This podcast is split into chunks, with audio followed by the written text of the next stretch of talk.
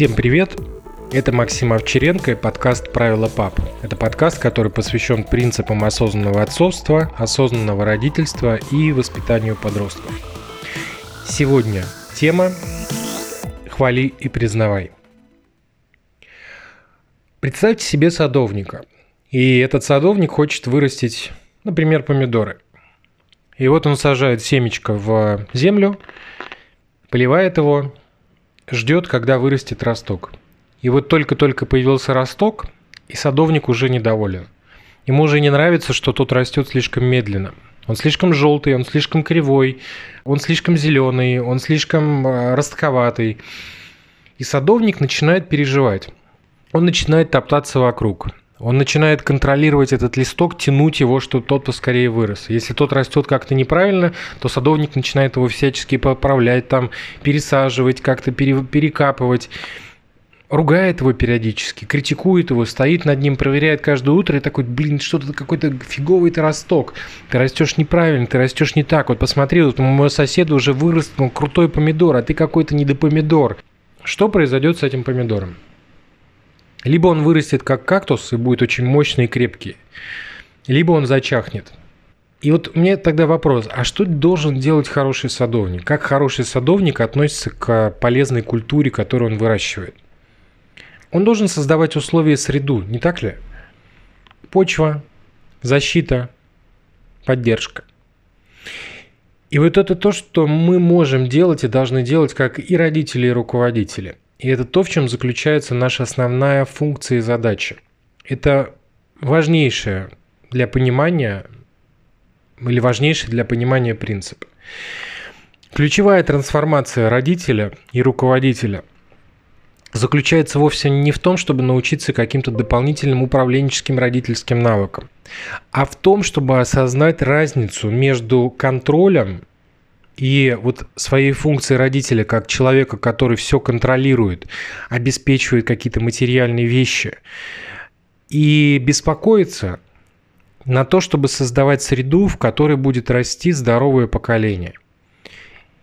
И, естественно, для создания этой среды важно, чтобы ты сам был здоров внутренне, потому что ты являешься создателем контекста, а ты не можешь создавать контекст а, другой, а, ну, тональности или другого качества, чем ты сам.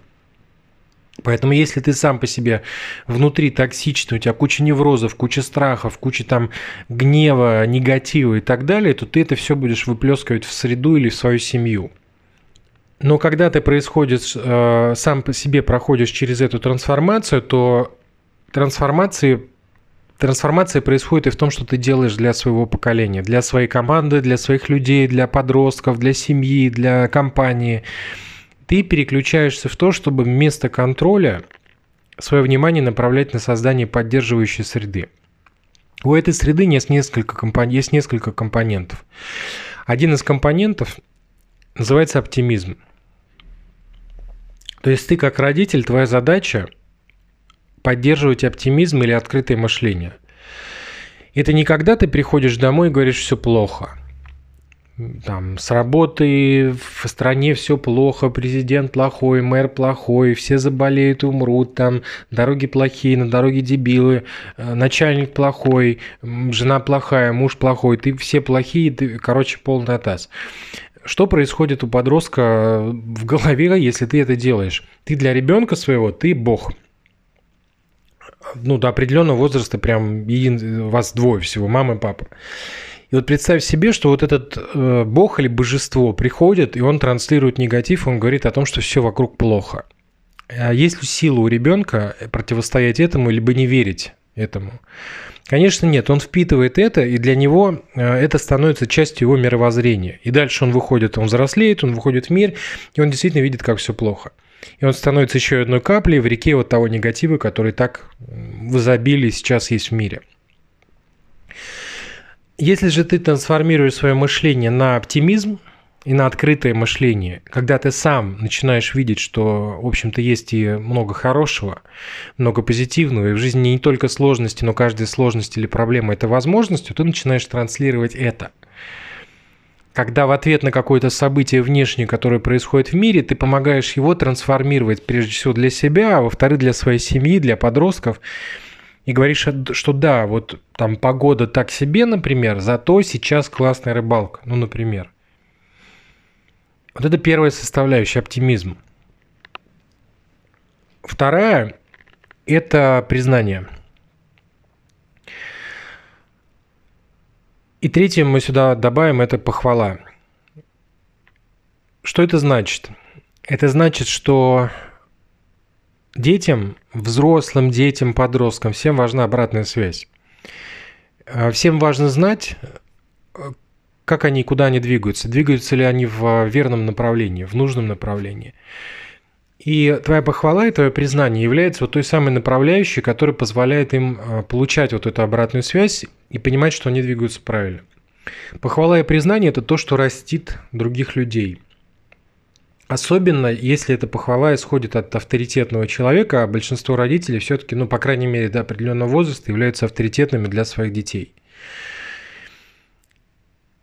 Но нам очень сложно это делать. Хвалить и признавать. А, у многих из нас есть такое убеждение, что ну вот мы боимся перехвалить. Или нам кажется, что нужно хвалить обязательно вот за что-то прям вот такое великое, ужасное, огромное, что что-то сделано. Почему это происходит? Потому что мы так относимся и к себе – потому что мы обесцениваем себя, потому что мы сами себя не хвалим, а если нам, нас хвалят, то мы чувствуем себя дискомфортно. Многие. А, либо мы готовы быть похваленными или хвалим себя за то, что опять сделали что-то вот прям мега-мега, а вот всякие мелочи мы при этом не упускаем. При этом у меня вопрос. А если задуматься, есть ли что-то такое, за что ты можешь похвалить себя вот прямо сейчас? И есть ли что-то такое, что вот в сегодняшнем день, дне происходило, и ты сделал сегодня, и за что ты можешь похвалить себя прямо сейчас. Хотя бы что-то одно, а лучше три. Я уверен, что если призадуматься и быть внимательным, то ты найдешь. Даже если ты пролежал весь день в кровати или пролежала, ты можешь себя похвалить за то, что ты позволил или позволил себе отдохнуть сегодня. И ты позаботился о себе, там, о своих э, не знаю, нервах, теле, все, всему чего угодно. Тот факт, что ты слушаешь этот подкаст, а это значит, что ты занимаешься собой, что ты ищешь какие-то новые решения, что ты развиваешься. За это ты можешь себя похвалить? Я тебя хвалю за это. Ты молодец или умница.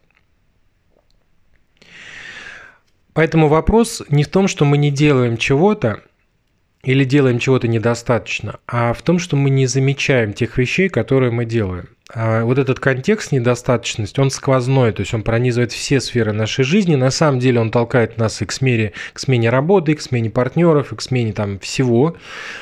И, в общем-то, в нем есть и положительные вещи, но все хорошо, опять же, в балансе. Поэтому хвалить и признавать подростка нам гораздо проще, когда мы умеем это делать в свой собственный адрес. Иначе мы становимся слишком критическими, критически воспринимаем все, что делает другой человек. И получается, что что бы он ни сделал, мы все время найдем какую-то мелочь, за которую его, можно, его или ее можно покритиковать, и он так и не получает от нас той самой похвалы. И понятно, что дети наши там выживут, они пройдут через это. Даже больше того, я скажу, что для кого-то это будет такой системой закалки. Потому что через это, если человек пройдет, он сможет взрастить в себе такую мощную веру в себя, которая будет не зависеть вообще ни от какого внешнего там, э, ну, мнения, точки зрения. Но гораздо лучше и здоровее, здоровее, скажем так, здоровее, когда дома есть вот этот контекст похвалы и признания – за бытовые вещи, за бытовые простые вопросы. Это не значит, что нужно начать там а, беспочвенно раздавать похвалу и признание. Но даже какая-то мелочь заслуживает того, чтобы ты был благодарен, и ты об этом сказал. Другая проблема, о которой а, тоже стоит сейчас вот заострить внимание, это то, что мы можем быть благодарны другому человеку или подростку, но мы это не говорим вслух. Это как бы само собой разумеющееся. Вот чтобы было понятнее, это часто происходит в бизнесе, когда руководитель а, не говорит ничего своим сотрудникам хорошего, а он а, считает, что ну как бы они работают, зарплату получают, и типа этого хватит. Это не так. Э, это прям бизнес-психология, что когда руководитель позволяет себе вот личностные обращения, лично признает другого человека, вклад, его важность, его значимость, благодарит за что-то, то для человека это становится прям мега мотивацией. Даже для взрослого, для 40-летнего мужчины. Уж что говорить про наших детей. То есть вот второй момент – это вот сложность проговорить, даже когда мы благодарны. И третий момент – это вот этот вот страх перехвалить. Вот запомните, перехвалить невозможно если ты делаешь это искренне, если ты делаешь это за дело, а не просто так вот. Ну, то есть есть э, такая тема, как лесть, например, это немножко другое. Это вот чрезмерное, э, когда ты вот э, чрезмерно, да, хвалишь, просто так. А если ты делаешь это за дело, за мелкое даже дело, то ты становишься, опять же, такой вот вдохновляющим элементом для человека, с которым ты находишься в взаимодействии. Естественно, очень важно то, какого темперамента наш подросток или какого психологического типа наш подросток, потому что в зависимости от этого он а, разные слова воспринимает а, как похвалу а, более сильную или более слабую. Например, кому-то важно сказать «ты молодец», там, ты классный, ты классный, ты замечательный, ты супер и так далее. Кого-то нужно хвалить и делать акцент на результате, что вот смотри, какой у тебя получился классный там слоник – или смотри, какую ты здоровскую нарисовала картину или что-то приготовила сегодня. А кому-то очень важно говорить о том, что о нем или о ней говорят другие люди. Например, что говорят о тебе там э, мои знакомые, как э, восхищаются тобой мои знакомые, или э, бабушка с дедушкой просто в полном восторге, или им очень понравилось и так далее. То есть это зависит еще от темперамента, безусловно, но это уже вопрос более тонкий, который можно разбирать там отдельно на отдельных э, там, семинарах, скажем, которые посвящены уже вот определению психотипа подростка в семье. Но общая идея такая, что хотя бы начать это делать и делать это ежедневно. Я своему сыну говорю молодец, я его хвалю ежедневно по там, несколько раз. Фактически я любую возможность использую для этого, э, где он что-то сделал, и я хвалю его за это. Я ловлю себе на той мысли, когда, например, у меня есть ожидания, ну, например, касательно его учебы. И он не выполняет эти, э, не соответствует этим ожиданиям на 100%. У меня есть вот этот позыв э, начать ему говорить о том, что смотри, вот здесь не сделано, здесь не сделано. Я останавливаю себя и задаю себе вопрос, так, окей, а если что-то, за что я могу похвалить? И тогда я его хвалю вот за эти вещи, а потом уже показываю, какие вещи можно сделать еще лучше. И тогда у него возникает точка опоры – он знает, что вот здесь он делает правильно, и это нужно делать дальше, продолжить. А вот здесь нужно делать по-другому. Если же человек что-то делает, вот ставьте себя на место другого, и его только критикуют, то тогда у него возникает ощущение, что критикуют его всего и все, что он делает.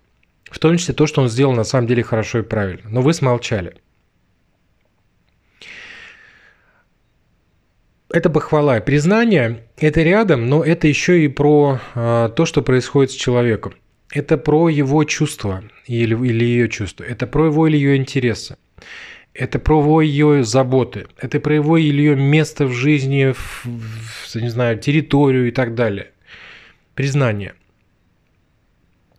оно, еще раз, оно очень тесно связано с похвалой, это когда ты признаешь его заслуги и результаты, но это в том числе, когда ты еще и а, признаешь саму личность, значимость его мнения или ее мнения, спрашиваешь ее или его точку зрения.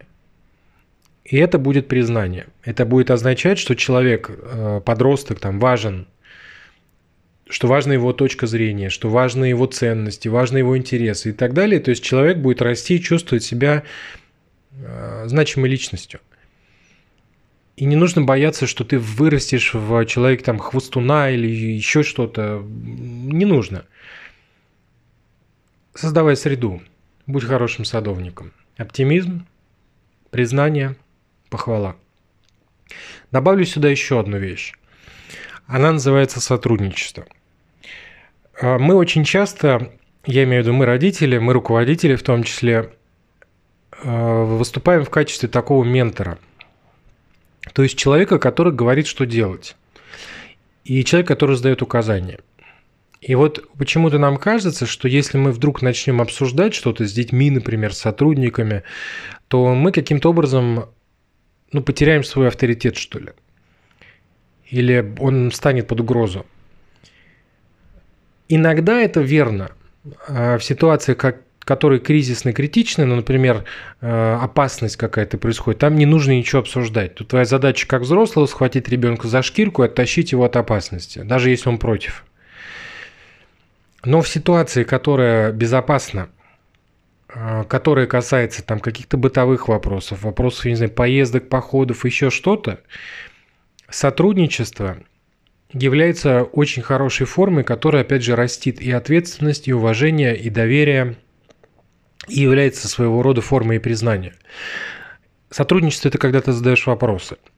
Это спрашиваешь мнение, это когда ты обсуждаешь что-то. Даже если тебе кажется, что подросток, ну, понятно, в силу своего возраста говорит какие-то вещи, которые тебе взрослому кажутся, ну, какой-то вообще билибердой абсурдной. Тем не менее, за этим ты можешь услышать чувства. А чувства, они истины. Интеллект, может быть, там э, находится на другом уровне развития, но чувство, то, что чувствует другой человек, это одинаково и в 10 лет, и в 20, и в 30, и в 50. Поэтому сотрудничество является еще одним элементом. И вот когда мы говорили, например, с вами про правила, я делаю акцент на том, что правила не нужно, ну, как бы декларировать. Этого недостаточно. В них нужно вовлекать. И это идет через сотрудничество. Если что-то не выполняется, не соблюдается, не нужно выступать в качестве наказывающего контролера, который вот демонстрирует свою силу, а нужно обсуждать, что происходит – либо проговаривать, почему ты делаешь какие-то вещи, например, создаешь какие-то ограничения для подростка, с чем это связано и так далее. Опять же, слышать его точку зрения. Поверь, что ты сам не всегда или сама не всегда бываешь права или прав. Что ты сам или сама находишься очень часто в заблуждениях. И нет ничего страшного в том, что ты обсудишь это и с подростком. И точно так же, как мы, родители – что бы ни делали наши дети, мы продолжаем любить их. Точно и так же наши дети воспринимают нас как больших, как старших, как взрослых, как родителей, какими бы они ни были, в каком бы возрасте они ни находились. Это может быть не явно, это может быть не сильно сознательно иногда, но в душе в энергетическом плане мы всегда останемся для наших э, детей родителями, а дети всегда останутся нашими детьми. Это следующее поколение. Точно так же, как их дети будут их детьми и так далее. Поэтому ты не можешь потерять свой авторитет. Истинный авторитет. Ложный можешь, истины нет. И действуя таким образом, будучи хорошим садовником, ты делаешь, опять же, хорошее дело не просто для своих детей, создавая среду здоровую, среду безопасную, среду, в которой комфортно и, в принципе, растут здоровые люди, но ты еще и не портишь себе нервы. Ты развиваешься сам, потому что все это требует твоей смелости. Все это требует твоей чувственности или чувствительности. И все это требует поиска новых решений. И все это ведет тебя к развитию чего тебе и желаю, и всей твоей семье. На этом все на сегодня. Услышимся в следующем выпуске. Пока.